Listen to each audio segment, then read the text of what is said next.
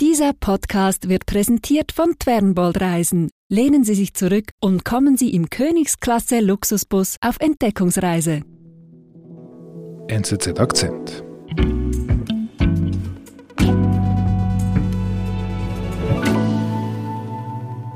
Es ist der 21. Januar.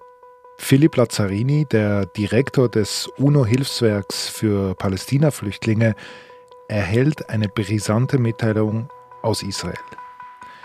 Mitarbeiter seiner Organisation sollen beim Massaker am 7. Oktober mitgemacht haben.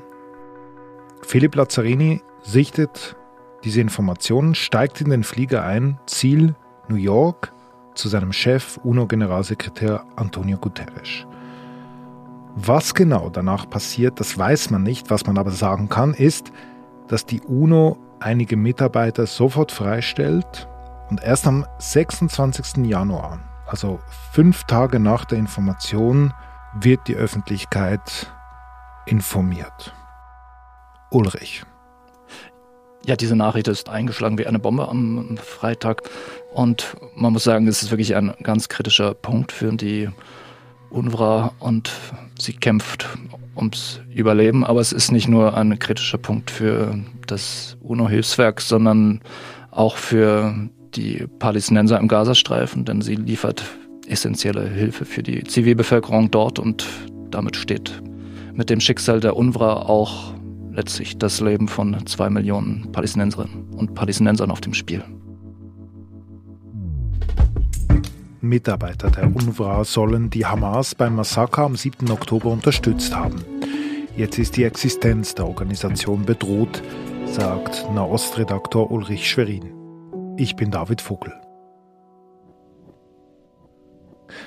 Also Ulrich, was genau wird den Mitarbeitern des Hilfswerks vorgeworfen? Ja, es geht insgesamt um 13 Mitarbeiter. Darunter sollen sieben Lehrer sein und gemäß den Informationen, die der israelische Geheimdienst dem UNO-Hilfswerks vorgelegt hat, sollen sie direkt beteiligt gewesen sein an dem mhm. Massaker in Israel und konkret zur Last gelegt wird einem der Lehrer zusammen mit seinem Sohn an der Entführung einer israelischen Frau als Geisel in den Gazastreifen beteiligt gewesen zu sein. Aha. Ein Sozialarbeiter, der für die UNRWA arbeitet, soll zusammen mit anderen die Leiche eines bei dem Angriff getöteten israelischen Soldaten in den Gazastreifen gebracht haben. Andere sollen dann Munition verteilt, Fahrzeuge koordiniert haben. Also es ist wirklich eine ganz direkte Beteiligung an dem mhm. Angriff, der ihnen da zur Last gelegt wird. Aber habe ich das jetzt richtig verstanden? Das sind Geheimdienstinformationen aus Israel. Genau, der israelische Geheimdienst hat diese Mitarbeiter der UNRWA überprüft und die in einem Dossier zusammengetragen und dieses Dossier wurde dann dem äh, UNRWA-Direktor Philipp Lazzarini übermittelt und das hat ihn dann zum Handeln gezwungen. Er musste reagieren. Mhm. Aber wenn wir über die UNRWA sprechen, das ist eine UNO-Organisation für die Palästina-Flüchtlinge. Es gibt ja aber auch das UNHCR in anderen Konflikten. Warum gibt es jetzt eine UNO-Organisation für Palästina-Flüchtlinge?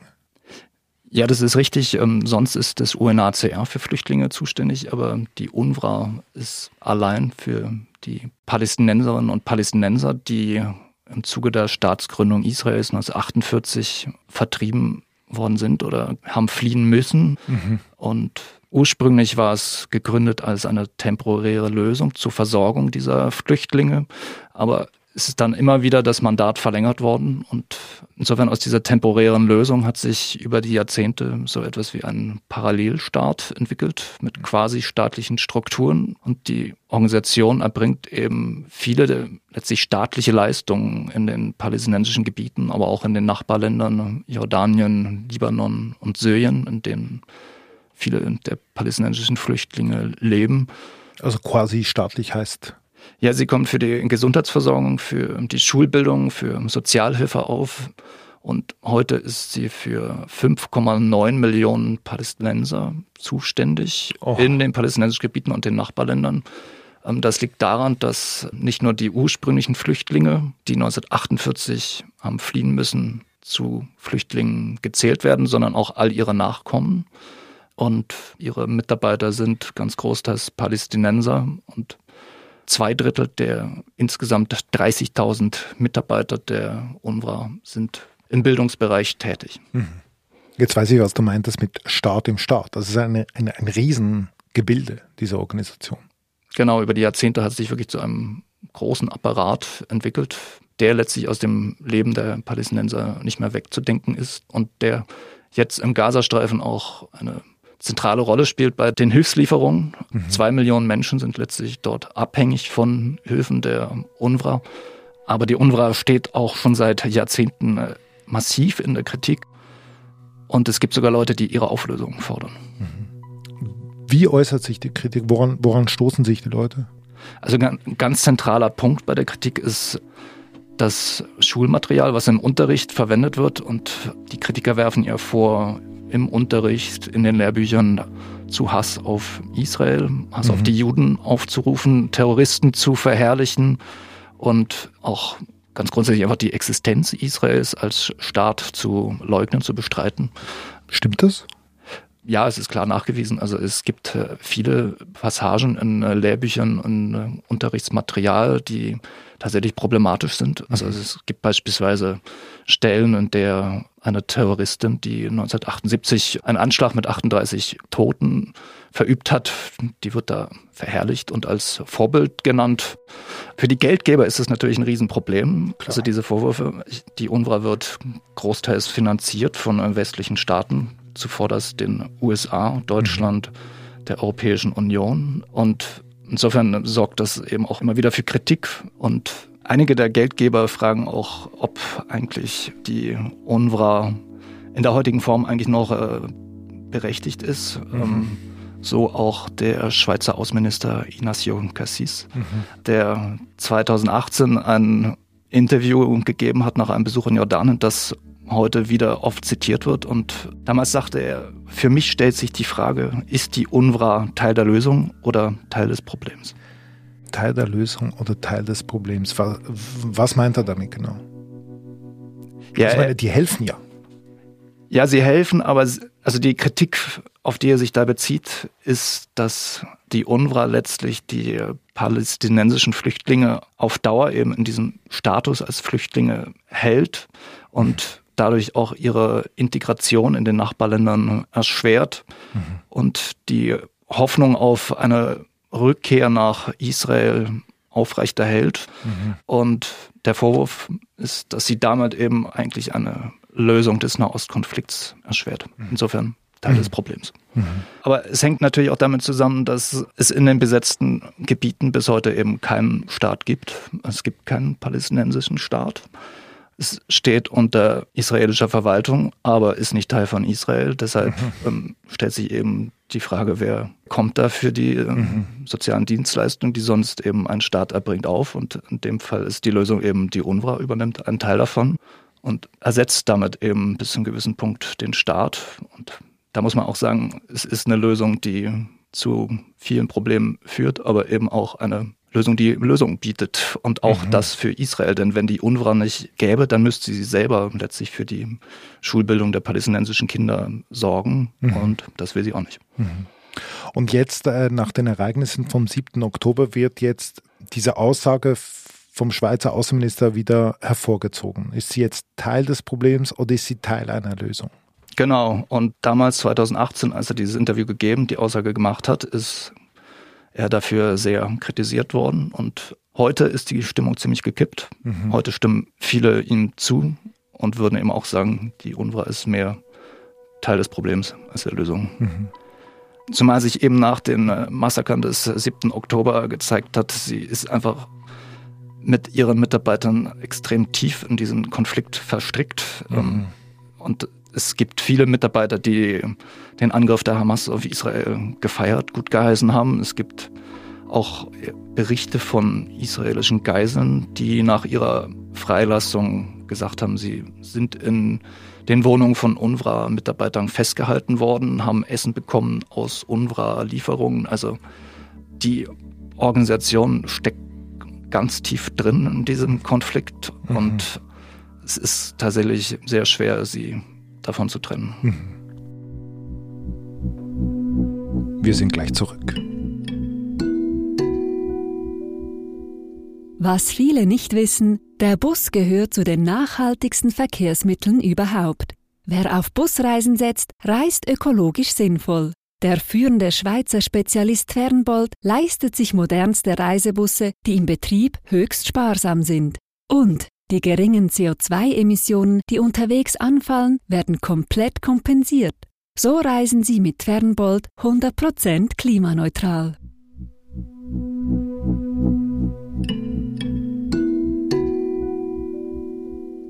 Jetzt hast du vorher gesagt, das Geld für das UNO-Programm kommt ja aus dem Westen, also die USA sind der wichtigste Geldgeber. Auch die Schweiz zahlt sehr viel Geld. Wie nimmst du die, die Stimmung jetzt wahr bei den Geldgebern in Zusammenhang mit dem 7. Oktober? Nach diesen neuen Vorwürfen haben die Geldgeber, also mehrere der ganz großen Geldgeber, haben die Zahlung erstmal ausgesetzt, haben gesagt, sie geben keinen weiteren Mittel mehr. Das Problem ist aber, dass ohne Geld die Organisation nicht lange mehr arbeiten kann. Mhm. Also der UNO-Generalsekretär hat gewarnt, dass das Geld nicht mal mehr für Februar reicht. Mhm. Oh, krass.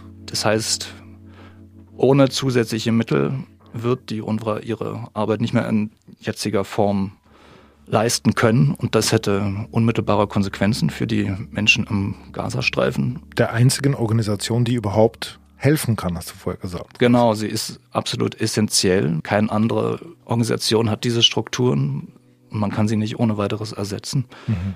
Insofern ist die Einstellung dieser der Zahlung schon problematisch, weil es droht schon jetzt eine Hungersnot im Gazastreifen. Es sind eine Million Menschen, die dort in Einrichtungen der UNRWA leben und ganz großteils eben auf Hilfslieferungen der UNRWA angewiesen sind. Das heißt, wenn man nicht mehr Geld gibt, dann wird sie die Versorgung dieser Menschen nicht mehr sicherstellen können. Okay, also damit verstehe ich natürlich, dass man äh, quasi den Geld hat, jetzt in dieser Situation zuzudrehen, das ist natürlich äh, ein, ein, ein sehr riskanter und fast schon inhumaner Schritt.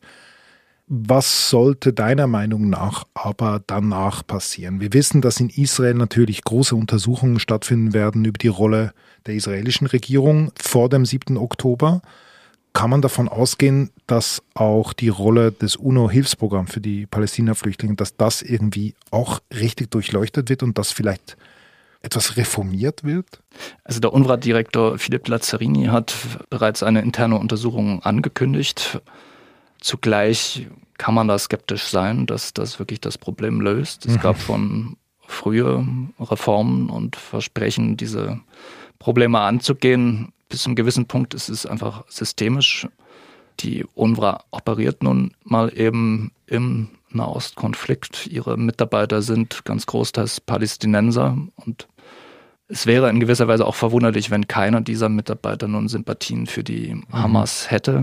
Mhm. Zugleich muss man auch sagen, eine Lösung kann nicht allein von der UNRWA kommen, sondern letztlich liegen dem Problem andere Fragen zugrunde, die letztlich nur die Staaten selber angehen können, zuvorderst die arabischen Nachbarländer. Sie sind es letztlich, die über den Flüchtlingsstatus der Palästinenser entscheiden können und den Flüchtlingen volle Bürgerrechte zu geben, sie komplett mhm. zu integrieren. Aus meiner Sicht ist das seit langem überfällig und das würde sicher auch zur Lösung des Konfliktes beitragen, dieses Flüchtlingsproblem nicht immer zu am Köcheln zu halten. Diese, diese, dieser Funken Hoffnung. Genau, der, der Funken Hoffnung auf Rückkehr, der aus meiner Sicht eigentlich schon lange eigentlich eher eine Illusion auf Rückkehr ist, weil Israel wird das niemals zulassen, kann es nicht zulassen, ähm, mhm. wenn es seinen Charakter als jüdischer Staat bewahren will. Zugleich ist auch klar, dass die Palästinenser und die arabischen Staaten da nicht einlenken werden, ohne dass es eine Gesamtlösung gibt. Das heißt, letztlich ist die Problem der UNRWA unlösbar verknüpft mit dem Nahostkonflikt als Ganzen. Mhm. Und daran verzweifeln wir ja schon seit fast 100 Jahren. Richtig, also die Hoffnung würde ich nicht aufgeben, dass es doch noch eine Lösung geben kann, aber die Lösung beschränkt sich auf jeden Fall nicht auf die UNRWA und auch wenn man sie reformiert oder gar abschafft, es löst das Grundproblem nicht.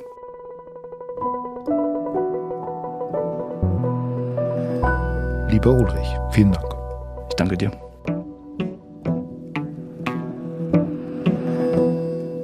Das war unser Akzent. Produzentin dieser Folge ist Nadine Landert. Ich bin David Vogel. Bis bald.